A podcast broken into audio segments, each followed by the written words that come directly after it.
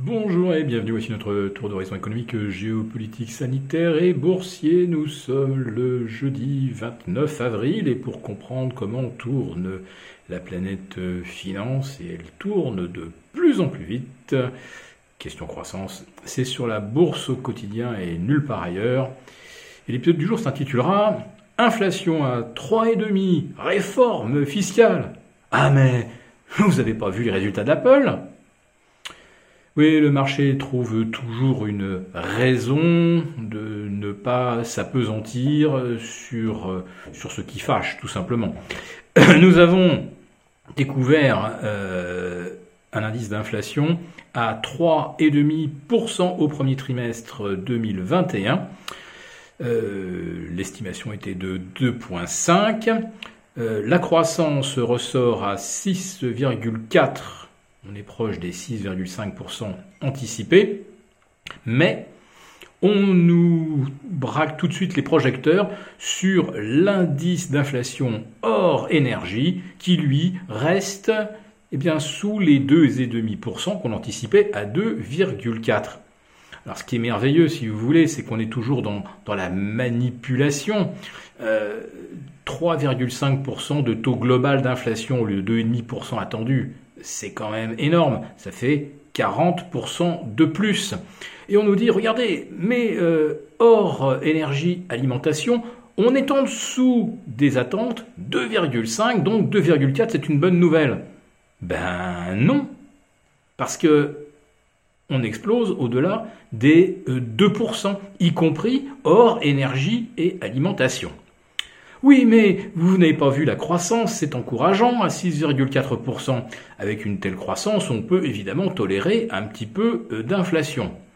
Alors, soit euh, cette croissance est une bonne nouvelle, mais attention à l'effet de base. Euh, on se compare au premier trimestre 2020. Autrement dit, on a une croissance à peu près comparable avec le rythme historique, en revanche, sur l'inflation, on est bien à 3,5% en rythme annuel. Mais la Fed, hier soir, a renouvelé, réitéré sa promesse de ne pas monter les taux et euh, de bien euh, se mettre dans la tête qu'on pouvait euh, tolérer une inflation à 3%. Ah mais là, elle est à 3,5%. Oui, non, mais bon, euh, on verra bien en mai, en juin, en juillet, si on est toujours sur le même rythme d'inflation.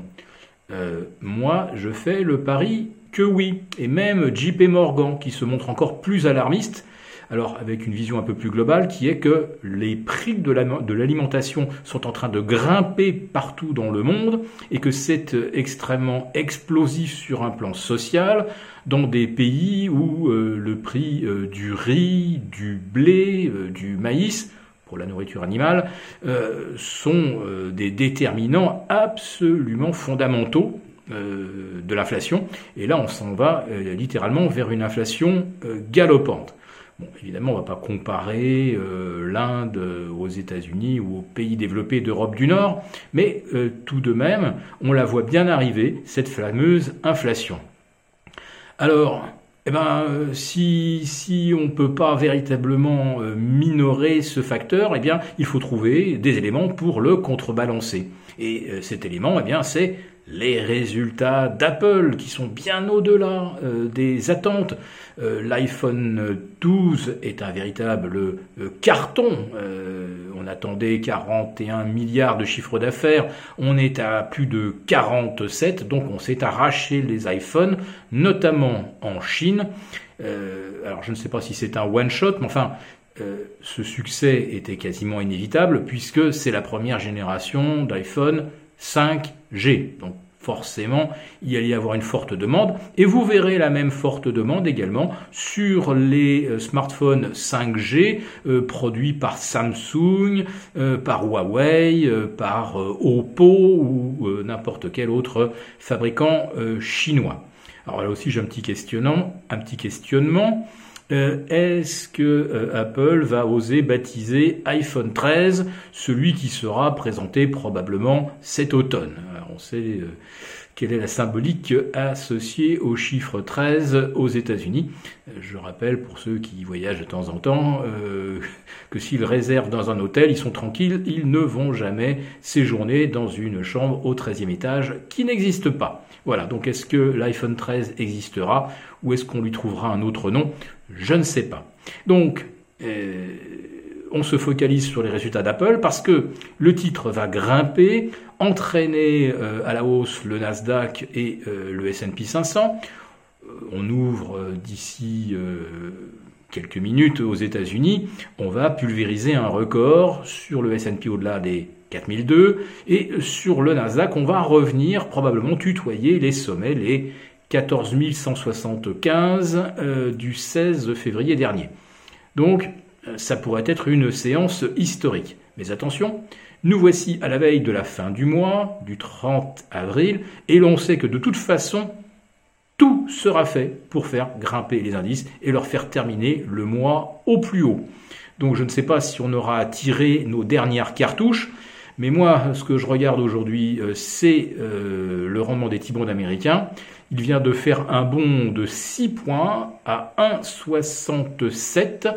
On est maintenant au-delà des 0,05% euh, de rendement en France. Donc euh, les marchés obligataires sont en train de nous dire quelque chose, mais heureusement que le euh, bruit des résultats d'Apple couvre le tumulte.